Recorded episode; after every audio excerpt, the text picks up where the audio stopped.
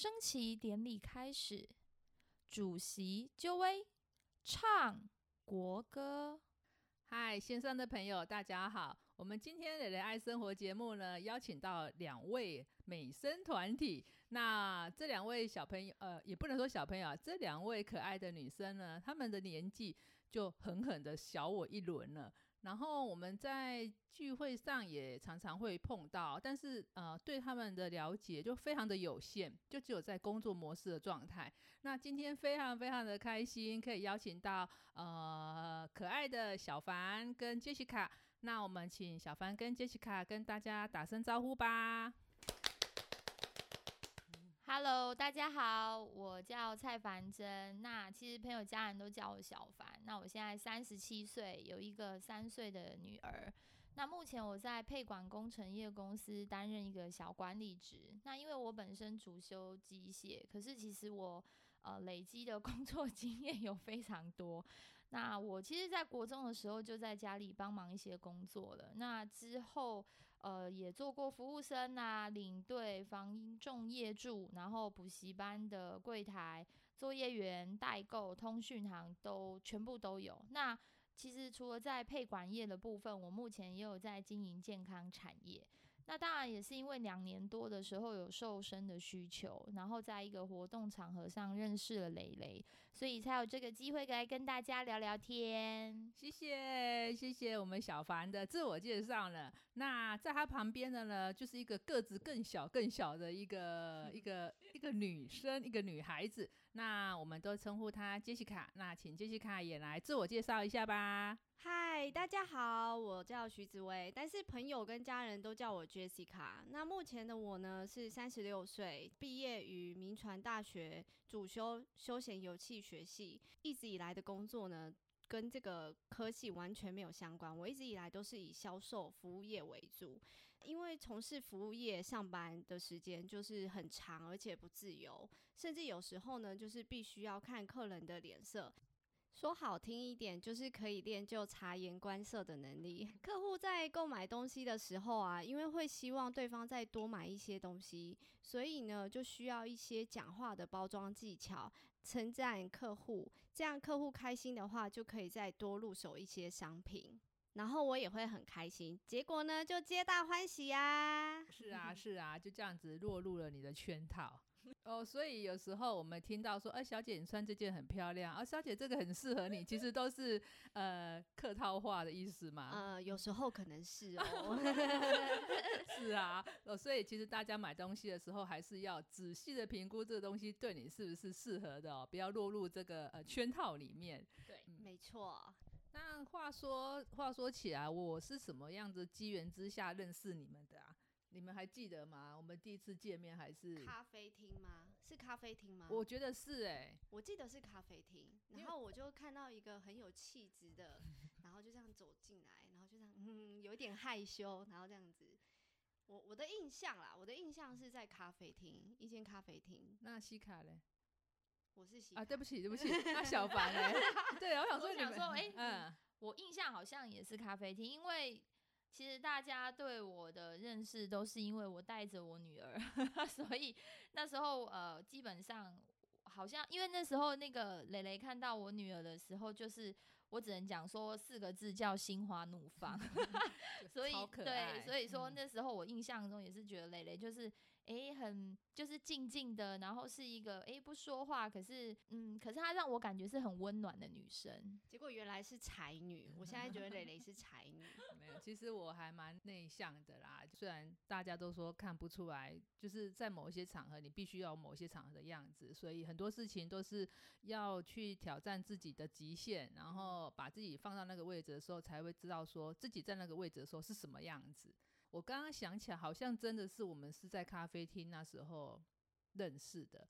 那那时候呢，我记得有一天好像是下雨啊，就看到两个小小的女生，那匆匆忙忙的，好像拿一大堆东西，还有婴儿用品，然后又抱一个小孩，然后又下雨，又因为我们出席场合其实都是有点打扮过的，那我就看到两个女生这样冲进来，然后又又有点湿湿的，然后我就心想说，他们是不是跑错地方了？然后看看他又跟大家好像又认识，然后就坐下来，然后又又抱着一个就是那时候汤包，汤包年纪那时候几岁啊？哎，好像两岁，差不多两岁。哦，对，我就想说，哇，这这这个是妈妈吗？呃，还是姐姐？然后就带了一个小 baby，然后就来参加我们的一个聚会。我我其实那时候对于这两个小女生，我心里面就觉得好佩服哦，哇，原来为了想要学习新的事情，她们愿意这样子。投入这么多心思，而且其实，在很多活动上面，我们常常也会听到，就是说他想要，他需要带小孩，他没有办法出门，他有什么什么事情，他没有办法出门。但是我看到的是一个很强烈的行动力，所以那时候我就默默的对这两个女生就在心里面打勾打勾，想说无论如何我一定要混入他们的圈子。对，是是啊是啊，然后我。嗯，我就会观察他们两个人在这个团体里面扮演什么角色，然后听了他们的分享之后，我就对于他们的就是想要做这件事情的毅力哈，就会觉得嗯，一定有就是非常值得我学习的地方。所以这次就有这个机会，我也很想就是邀请他们两个来，就是分享他们如何在生活还有自己的本业，在这样子一个平衡的一个情况之下，然后也能够再开启自己另外一个斜杠的事业。那首先我们来请小凡好了，小凡你怎么样子走入这个健康产业的？嗯，好啊，那我先来说，Hello，大家好，我是小凡。我其实是在二零一九年的十月十号开始，就是做这个减肥。那为什么？是因为我太胖了，我那时候呃八十五公斤，可是我后来就是利用了大概差不多四个月的时间，我就把三十公斤就减去了。然后在那之前，其实我跟其实我觉得那个蕾蕾要混进我们的生活圈，其实就很简单，就是美食甜点。然后，因为我们那个时候啊，其实我跟西卡两个人是认识应该超过十五年的吧，有十五年的。然后我们两个人就是呃，什么事情几乎能一起做，我们会一起做。那其中我们减肥也是一起做，所以其实。在那之前，他找我，他自己找我减肥的，就有吃减脂餐啦，然后运动。那我自己其实埋线、针灸、吃那个减肥药，而且我还是背着西卡吃减肥药，因为 Jessica 一直跟我说你不能吃药，可是我那时候不行啊，我要结婚了，我要办婚礼，我那么胖，我不吃减肥药，我根本瘦不下来，要挂急件的意思。对对对，我这个一定是 最速件这样，可是我。呃，其实我不得不说，吃减肥药真的是一个很可怕的经验，因为我当时吃减肥药，在一个月一个月瘦了大概六诶六公七公斤有吧，七公斤。可是在这七公斤的体验，我非常的糟糕。原因是因为我每天都心跳两百，真的是心跳两百。然后再来就是会很容易，就是除了心跳心悸嘛，然后还有就是其实很容易头晕，很容易头晕这一件事情，那时候对我的工作也有很大的困扰。可是后来好不容易就是看到西卡，就是因为后来是 Jessica 让我来，就是他跟我，就是他带着我一起去减肥这件事情以后，我后来发现，呃，瘦下来以后，我感受到最棒的地方就是，我想呼应下来说，诶，这个人抱着小孩是妈妈还是姐姐？我告诉你，重点来了，因为有一回呢，我就带着我女儿。在 Seven 买东西，可是那时候我女儿因为我很喜欢草莓，结果她就被那个草莓的东西包装吸引住，然后我就把那个小孩子牵回来的时候，我就把我我就把汤包牵回来的时候，那个前面的有一男生，他就用着一副就是这是你女儿的表情来看着我，哇靠，我超爽的，是姐姐的概念哦。OK，那时候已经是瘦下来的时候，对，那时候已经瘦下来了。OK OK。就觉得说好像是姐姐带着妹妹去买糖果，没错，那时候的感受。然后那种感觉其实是，我觉得那个瘦下来，其实除了健康，真的会把女孩子的自信心再调整回来。尤其像我已经是妈妈了，呃，我自己就会有很明显的感觉，是我当一个妈妈的，走在我女儿的幼儿园上，我走路是有风的。是啊，而且其实妈妈瘦下来之后，小朋友呃跟妈妈说：“妈妈，我要吃什么？我要买什么？”时候，其实那个达成率就比较高哈。对，没错。其实说到这个减重，其实很好玩哦。我身边有一个，就是也是一个案例，就是他有一次带着幼稚园的女儿去游泳池游泳的时候，这个女生朋友呢，她要过去把她女儿就是从水面捞起来的时候，旁边有一个阿妈就跟我这个女生的朋友，四十几岁的女生朋友讲说：“啊，在拎孙哦。” 他就啊，你带拎孙啊游泳哦，然后。这个，因为他是他妈妈嘛，然后他就马上就觉得，哦，天哪，怎么是弯孙这弯怎么赶快解救他。对，然后他就来减肥了，因为他就觉得说，哦，原来在别人眼中他是这么的，呃，对，是不 OK 的状态，这样子真的是很伤心，很伤啊。然后再也不去那个游泳池啊，然后就是，然后可是就是化为那个力量，就是他就正视他的体态，然后就减肥了这样子。这样真的很棒。是啊，是啊，西卡，我其实如果认识你的时候，已经是你已经瘦瘦成功了，所以我没有看过你胖的样子。呃，其实我胖的时候也是蛮可怕的，因为其实我本身是个子不高的女生，我大概才一五三而已。嗯，那一五三呢，以前呢，我那时候还没有在就是进行这个。减肥方式的时候，我是本来是四十八公斤，哇！然后那时候对，然后那时候就是看到布洛克啊，女生有马甲线，我就很羡慕，我就决定说，那我也要跟大家一样，就是有马甲线。殊不知那时候我就心里想说，去运动，然后呢控制饮食，我都已经知道说要吃原形食物跟多喝水。我那时候去做运动哦，持续四到五年，而且是那种风雨无阻，绝对不间断。然后我还邀请了就是一些朋友跟我一起运动，有时候甚至我的朋友们都会想要偷懒，我还会跟他们说不行，你们要一起，不然肥肉就在你们身上不会甩掉。然后呢，结果呢，我这样子这么认真哦，我竟然从原本的四十八公斤胖到了。曾经巅峰有到五十四公斤。等等等等，你是说你做了刚刚那些努力之后，然后体重是还是往上？对，而且我吃的很认真，而且我那时候因为我本身是一个很爱甜食的女生，我为了要减肥，你们可以想象吗？我可以将近半年不碰我超喜欢的巧克力，就是因为我很怕我的数据会一直往上飙。然后那时候呢，我去上课，我还花了很多的钱，因为请教练啊等等的。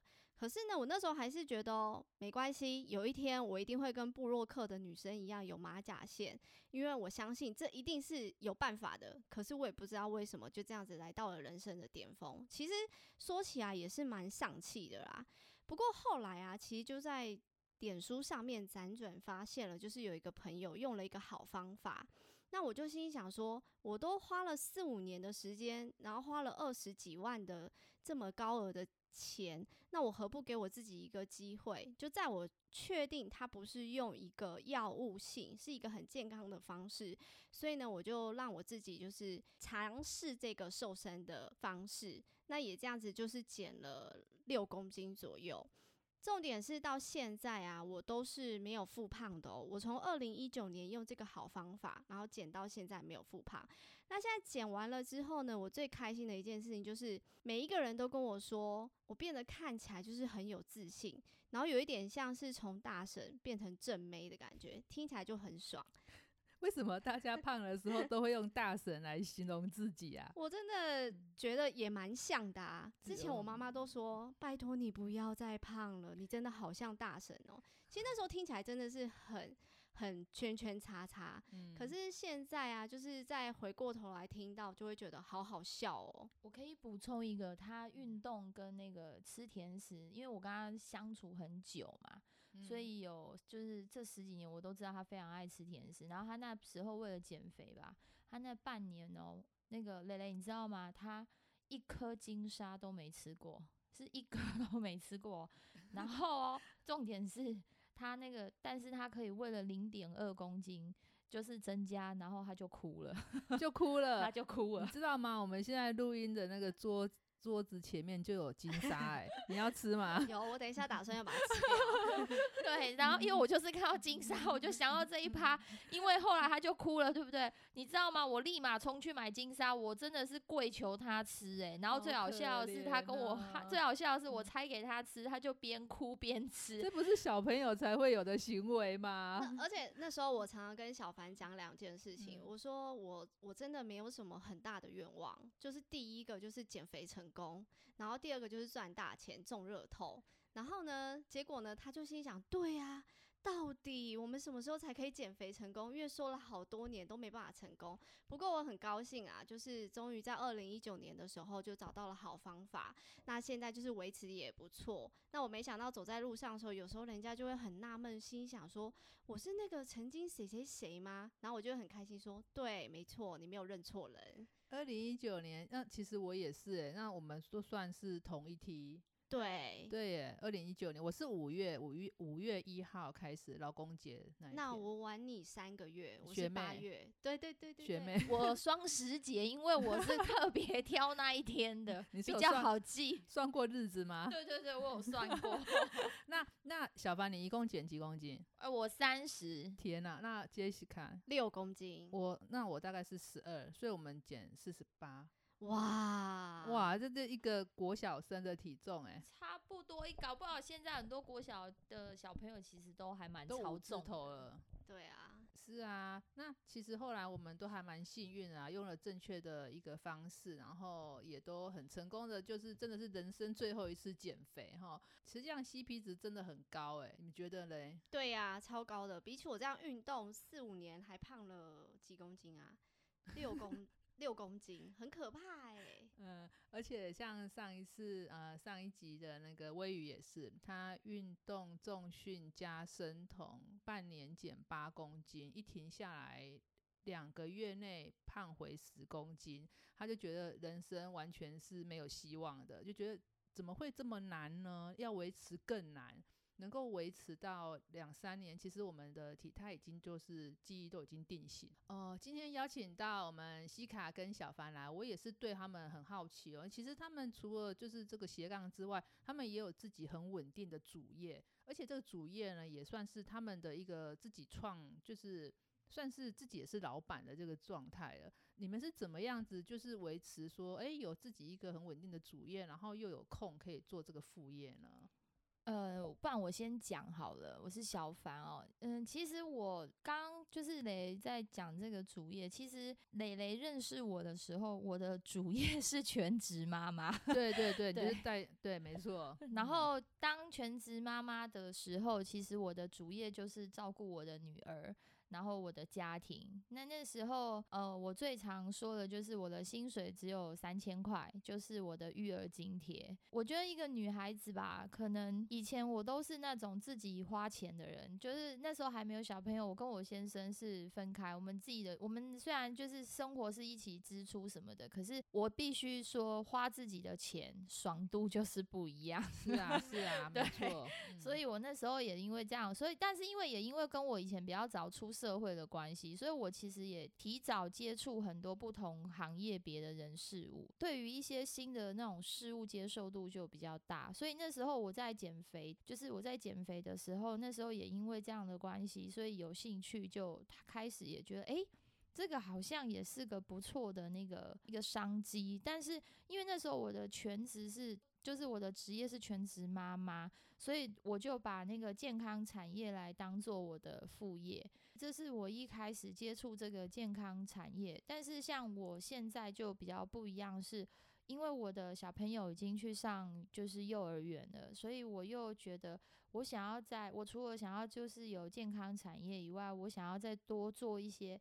可能我觉得我还年轻，然后我现在跟我可，然后再来就是我也很谢谢我的先生，就是呃，他让我有很多的时间去做我想做的事，所以我那时候就跟他讲说，我现在除了健康产业以外，我还想要去接触另外一个不同的主业，就是一个职业，所以我就选择了我第一次接触的这个工程配管的行业，这样子。那西卡呢？我的话，因为嗯其实一直以来啊，我们家都是做生意的，那所以我就一直有一个创业梦，因为我知道说要当老板，你才有办嗯法赚很多的钱。因为其实我从小到大看我爸爸妈妈很辛苦的背房贷，其实做生意不外乎就是养家嘛，然后为了要买房子啊，那我因为知道说就是不想要让自己可以。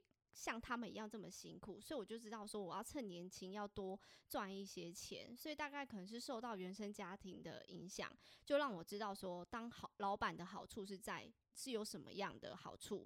那在这样的环境当中呢，我就了解到一个道理了，我就知道说，如果说这个产品本身很热卖，你不需要多大的推销就可以让客户买单。于是呢，我就把自己就是成功瘦身的这一件事情，把自己当做是代言人。其实我也没有说太多的东西，跟前面我在说的什么还要包装啊什么的没有。我其实就只是真人真事的分享。结果我就没想到，就是影响了很多的朋友跟我一起来减肥，甚至是陌生人的关注。其实这是我从来没有想过会发生的事情哦、因为我就只是单纯的在分享我的身体的变化，还有我的开心的感觉，然后加上原来有这么多的人，他们其实是在找一个好的方式减肥，所以呢，就让我去正视了这件事情，希望就是说可以把这个好的方法推广给大家。重点就是希望大家不要再就是被骗了，因为其实走冤枉路哦。，对，因为嗯其实减肥。减肥的胖子很多，骗子更多。嗯，就网络上啊、脸书上面啊，很多的地方都会有一些奇奇怪怪的方式。其实，在我还没有接触这个产业之前，我从来不知道说肥胖原来会影响到糖尿病、高血压这些东西，在我的生活里面是没有的，因为我的家人没有这样子的状况。那后来是因为接触到了，上了很多的课，所以我就发现肥胖其实是一个值得大家去重视的。健康更是，毕竟你要想，如果你今天没有健康了，你想要赚钱也没办法。所以不要忽略自己身上的脂肪，不是单单美观的问题。嗯、其实刚西卡在讲这个健康这个部分，我其实还蛮有感的、因为我还在那时候我产后又胖嘛，然后我产后胖了以后啊，其中有一个东西是我那时候没有特别注意，是直到有一次西卡就传说，诶，我之前看到你的脖子啊有黑黑的一圈，然后啊那个好像就是那个棘皮，黑色棘皮，那个好像是糖尿病的前症。然后我其实那时候我心里不太说话，我没有，我当下我没有讲话。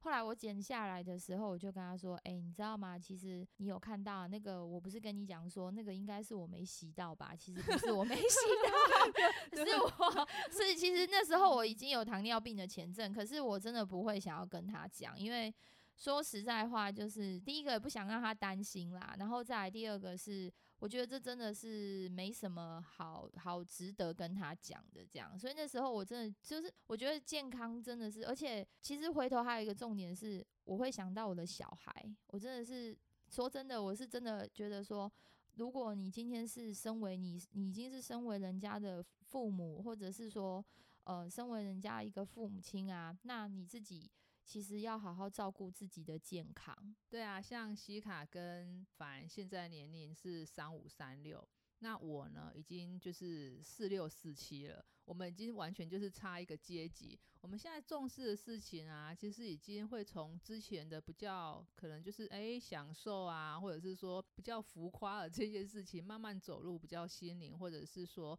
比较重视的是实际的生活品质这一块。那健康当然就是摆在第一个位置，因为你没有一个健康身体的话，你即使有很很很好的事业，有很好的机会，可能也没有办法好好的去享受哦。像在最坏的时代啊，一定也会有赚钱的机会。那生意的这件事情呢，它是充满了不确定性。像在疫情的这个期间啊，我本来的本职是做泰国代购嘛，也因为就是没办法，就是亲自出国，而、你的事业就完全就是夭折了。但是呢，我也没有因为这个事情就被打败了，也刚好能够就是诶遇到别的工作机会，有别的商机，那你有没有能力，跟你有没有勇气去做一个改变？那改变之后呢，会是怎么样？也就只有你当下能够去改变，才能知道后面的这一些事情的发展。那我也很好奇哦，像你们现在在三字头啊，那你们对于就是面临说，哎，你要去尝试一个新的工作内容的时候，家人的部分跟你们自己的心理的部分，有没有做些什么调试啊？嗯，我先讲好了，我应该是说，因为我是就是我还是有回到刚刚我说，因为我是妈妈了嘛，所以其实照顾小朋友那。如果你现在正在听的人，你也是跟我一样，小朋友都还小，我相信你的时间应该是破碎的，就是就是时间看起来很多，可是破碎的时间其实更多。对，那所以那时候我在经营这个健康产业的部分的时候，我其实是呃，我真的是几乎是带着汤包满场跑，所以。结果后来就是大家认识汤包比认识我多，对，那可是也因为这个样子，所以其实我在这一个这一条道路上面，我反而受到蛮多的照顾。原因是因为呃，大家对于我，可能大家对于我的这一块身份上面，就是多了很多包容。那回到家里，我就变成太太嘛，呃，我自己其实有开，我刚刚有提到说我做通讯行嘛，那其实这个通讯行呃是我自己开的。那那时候我就已经知道，其实只有创业才有办法做到我的人生理想值。可是因为当时我有很多就是还不熟，就是自己的状况很多不熟人，所以那个时候我我要开这间通讯行的时候，其实是跟家人有很大的冲突。我不光是。家人还呃两边的家人，包含我的先生，那时候其实他们都蛮不认同的。而且那时候的我，其实因为肥胖的关系，其实我生不出小孩。哎，这个比较是那时候我比较头痛，也是比较黑暗的时候。那因为家人都不认同，再加上跟先生一直没有办法好好的沟通，所以那甚至我算是很黑暗的时期。所以这一次我在接触健康产业的过程的时候，我就聪明了。嗯，我决定就是我我我不要再就是跟家庭再有发生任何的争执。所以我在这一路上，我就是让我先生看到我的改变，然后让我先生去了解这整个每一块的地方跟细节。所以等到我先生终于点头，对啊，那 那那那一天真的是还蛮历史性的哦，真的，我我那一次真的是演，我跟西卡两个人真是快抱在一起哭了这样，但是也因为这样，所以我又进行，就是我先生点了头以后，我才正式的再重新就是在创业，在开这间公司。所以其实对我来说，这个是一个很大的转折点。我觉得在跟先生沟通的时候。嗯，我我以前比较激进呐，我会很就是我很想要直接就让他知道说我要干嘛。可是当了妈妈，那个转折点柔软度不一样，所以在跟先生沟通的时候，我就会采取比较。柔性的，或是理性的方式，或者是今天我如果真的想好好跟他说话，我就会先点一份咸酥鸡，跟准备 好先先安抚他的，是 没错，这是个好方式。就是，就是呃，以前我可能就很直接，就会跟他说，哎，我要干嘛干嘛。那现在我就会跟他说，呃，我们吃个东西，然后就是稍微聊一下。我觉得这个方式在。是，就是还蛮好用的，学聪明了。对，夫妻相处知道不要硬碰硬。对，没错。然后再来就是，也因为这样的关系，我先生渐渐，他也就是觉得，哎，我改变了，然后他也认为我就是，他认为我也好像准备好了，所以他就说，那你就去吧，你想做你就去吧。所以其实当时我被认同的时候，我真的是超感动。然后当然我在这边也要很谢谢我的朋友 Jessica，因为那时候他是。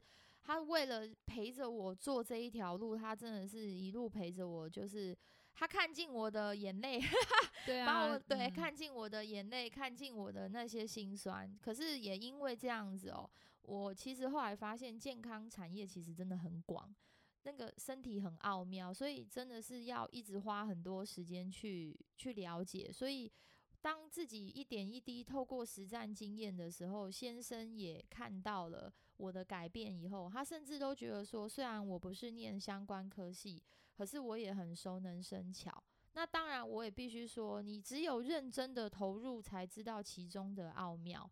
因为钥匙就在自己身上，所以如果要解开这些疑问，其实需要亲力亲为才能感同身受。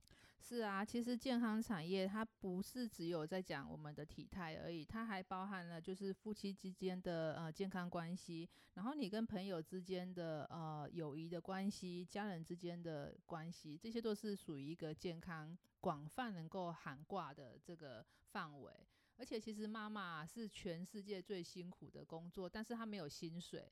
一方面呢，我们又想要陪伴小孩；一呃，我们另外一方面呢，又很想，就会很想念以前我们经济独立的时候，在工工在职场上面发挥的这个这个样子。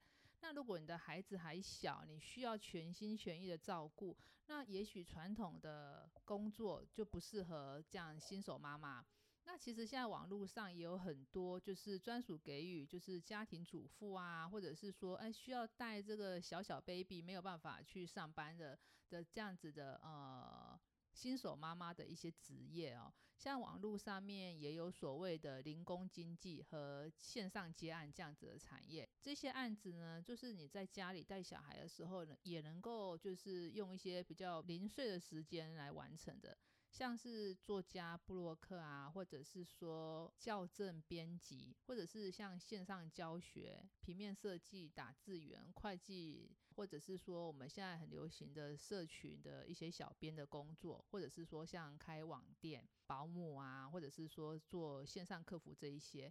这些都是可以在家里创业的工作内容。透过建立新的技能呢，能够改善你的财务状况。在生活当中呢，你也能够就是得到一个独立，然后自我价值的这一块哦。最后呢，最后我也想要请小凡和杰西卡哈给正想要创业的人，呃，一句鼓励的话。那我们请西卡先。呃，其实，在创业的过程当中啊，一定会遇到很多的挫折。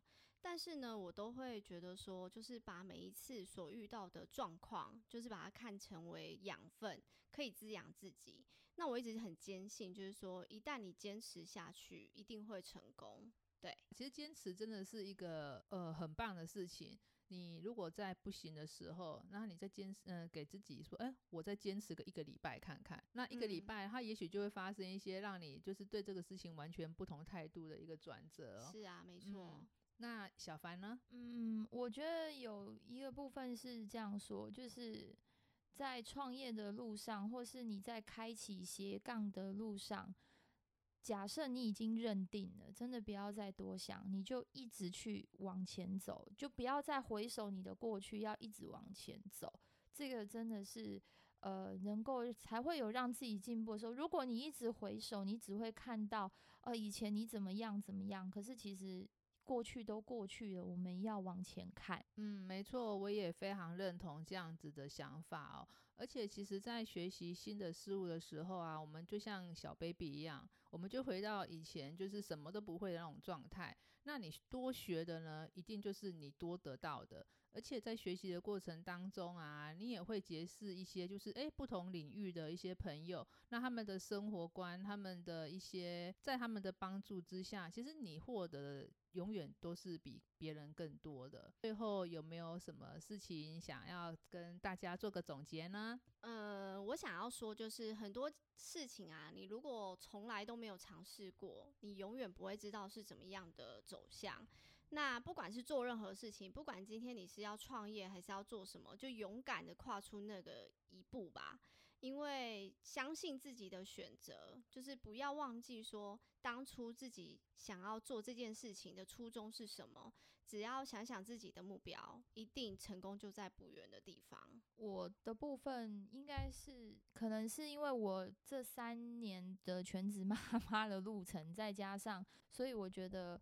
除了坚持，我我必须说，西卡是真的坚持的东西，他是真的就会很坚持。有时候我还没办法像他那么坚持，可是，呃，除了坚持以外，我觉得还有一个重点，就是要一直让自己是开心的。我觉得这个蛮重要的，就是不管你在做什么事情，都一定要让自己是开心的，然后也不要让自己一直在。犹豫的状态下，一旦认定了，真的就要像西卡说的，就是要坚持下去。嗯，是的，我非常谢谢今天我们小凡和西卡特地从林口就是开着布布车，然后然后来这边 跟我们分享他们的生活。今天的录音啊，非常非常的开心啊，真的对啊，而且录音下来其实很自然。蕾蕾在这边，谢谢您的收听，也欢迎订阅蕾蕾爱生活频道，让我们一起从懂得爱自己开始，进而成为有能力支持别人的天使。这是我希望能够传达的想法。期待下次见喽！不过我觉得很好还好，你头发很，好好玩哦，我还没有用过缩时这样录哎。这样就可以看到我们的那个变化。对，嗯，好酷哦。一个早，对，好啊，没问题。用我们啊现在十二点间还够，时间还够。